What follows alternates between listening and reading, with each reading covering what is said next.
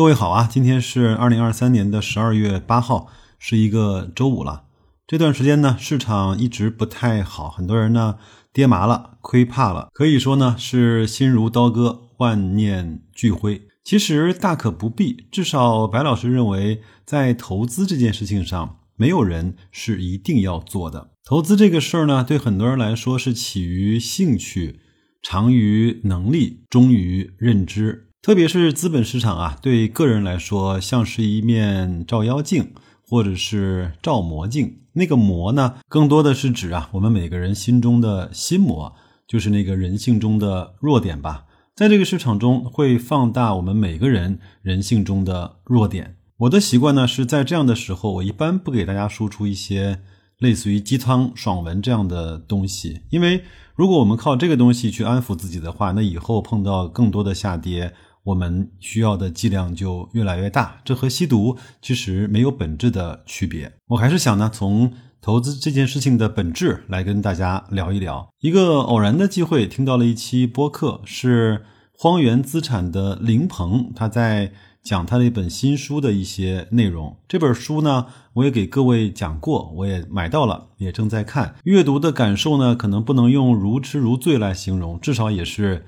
津津有味吧？那我把他这本书里面三个最重要的因素跟大家做一个分享。如果各位喜欢这样的分享方式的话，我也在今年或者是到明年的某一段时间，用几期的节目来给大家把这本书啊分享一遍，还是讲的很有意思的。白老师给各位也陪读和伴读了不少书，对吧？当然，各位呢也可以把这本书买来看一看。我相信，如果你真正读得进去的话，对你的投资，包括看待这个世界，都会有一点点帮助的。作者说啊，在变化中的三个不变呢，是一切皆周期，估值终有效和人性永不变。他说，在投资中啊，不变比变化更重要。那么什么是不变的呢？经过多年的思考，作者认为有三个东西是不变的，分别是周期、估值与人性。第一个不变就是周期。总有人啊，将股票分为成长和周期。似乎呢，这两个是对立的。其实一切成长皆为周期，只不过由于商业模式的不同，不同行业周期长度的不同。比如说猪周期平均就三到五年就是一轮，白酒呢从两千年以来一共经历了两轮周期，两千年到二零一二年为上升周期，二零一三年到二零一五年为下降周期。二零一六年到二零二一年重新上升，二零二一年到今天又有所滑落。而银行的周期呢，就更长一些，从上个世纪九十年代至今啊，也不过经历了一点五个周期。随着九十年代中国经济的软着陆而下滑，两千年到二零一零年是黄金的十年，二零一一年到二零二零年处理十年的不良资产，二零二一年至今从底部。开始慢慢的回升，花无百日红。当一个行业无限风光的时候，谁又可曾想到它也有门可罗雀的一天？这个世界上没有永恒的赛道，只有永恒的周期思维。在二零零五到二零零九年，周期品呢在地产和出口的双轮驱动下，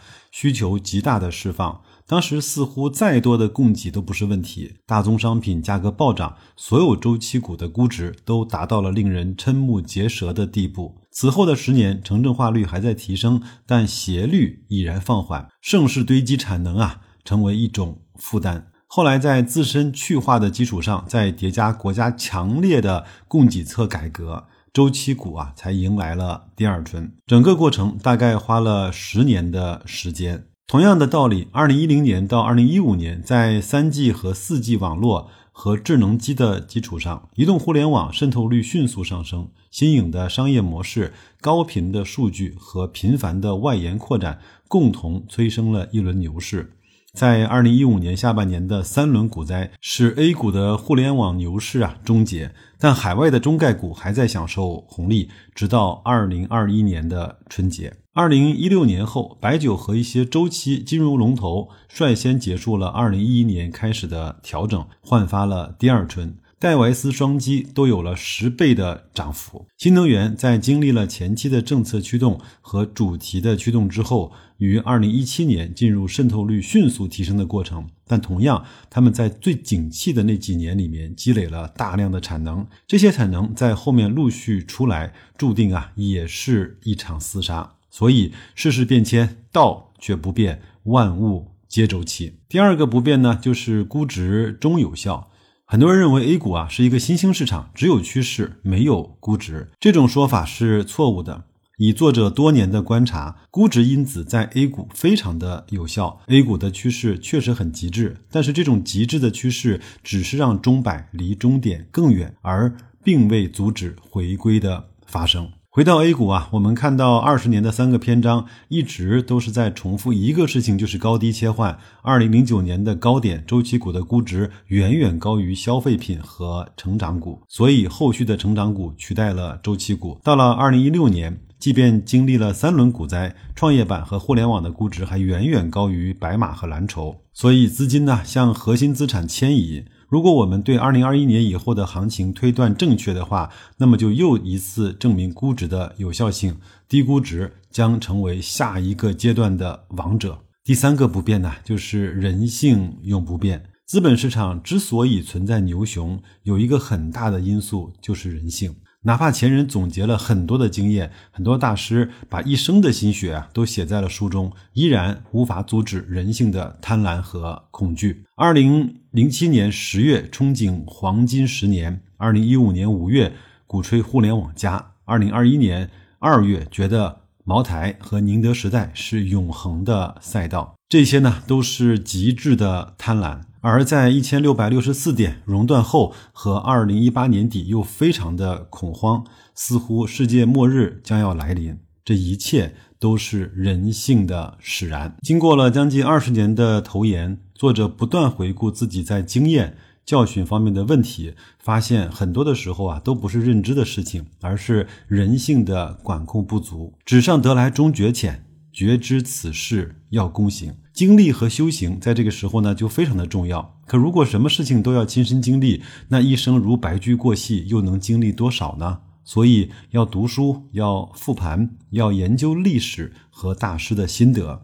从前人的经验教训中得到提升，这就是一种成本最小的进步方式。二十年来，虽然有诸多的变化。但穿越现象透本质，周期、估值和人性是三项不变的存在。周期主要站在实体的角度描述宏观行业和公司景气的变化，估值呢将实体投射到二级市场，到底要付出多少筹码去表达我们对实体的评估？而人性在二级市场被无限的放大，加剧了估值乃至景气的波动。其实啊。把握周期，重视估值，控制人性，恰恰就是价值投资的内核。很多人说 A 股充满了赌性，用理性的方法将会毫无收获。其实不然，越是理性的市场，越是人潮涌动，理性的方法反而会收获巨大。如果这个市场人人都理性，那我们的收益从何而来呢？我特别喜欢作者在最后用的这个例子。这就像打牌一样，如果纯粹的从赚钱而不是技巧对抗的角度，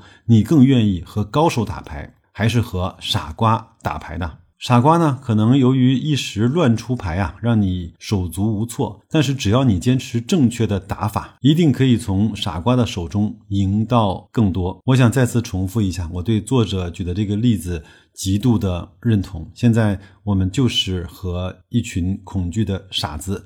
在一块打牌的时间段，各位加油吧！希望有白老师的陪伴，各位能够更加安定从容的度过这个和傻瓜对弈的那个阶段。祝各位在周五好好工作，周末好好休息。我们周一的大白另类估值，再看一看这些我们投资和持有的标的将会有怎么样诱人的估值呢？再见，各位。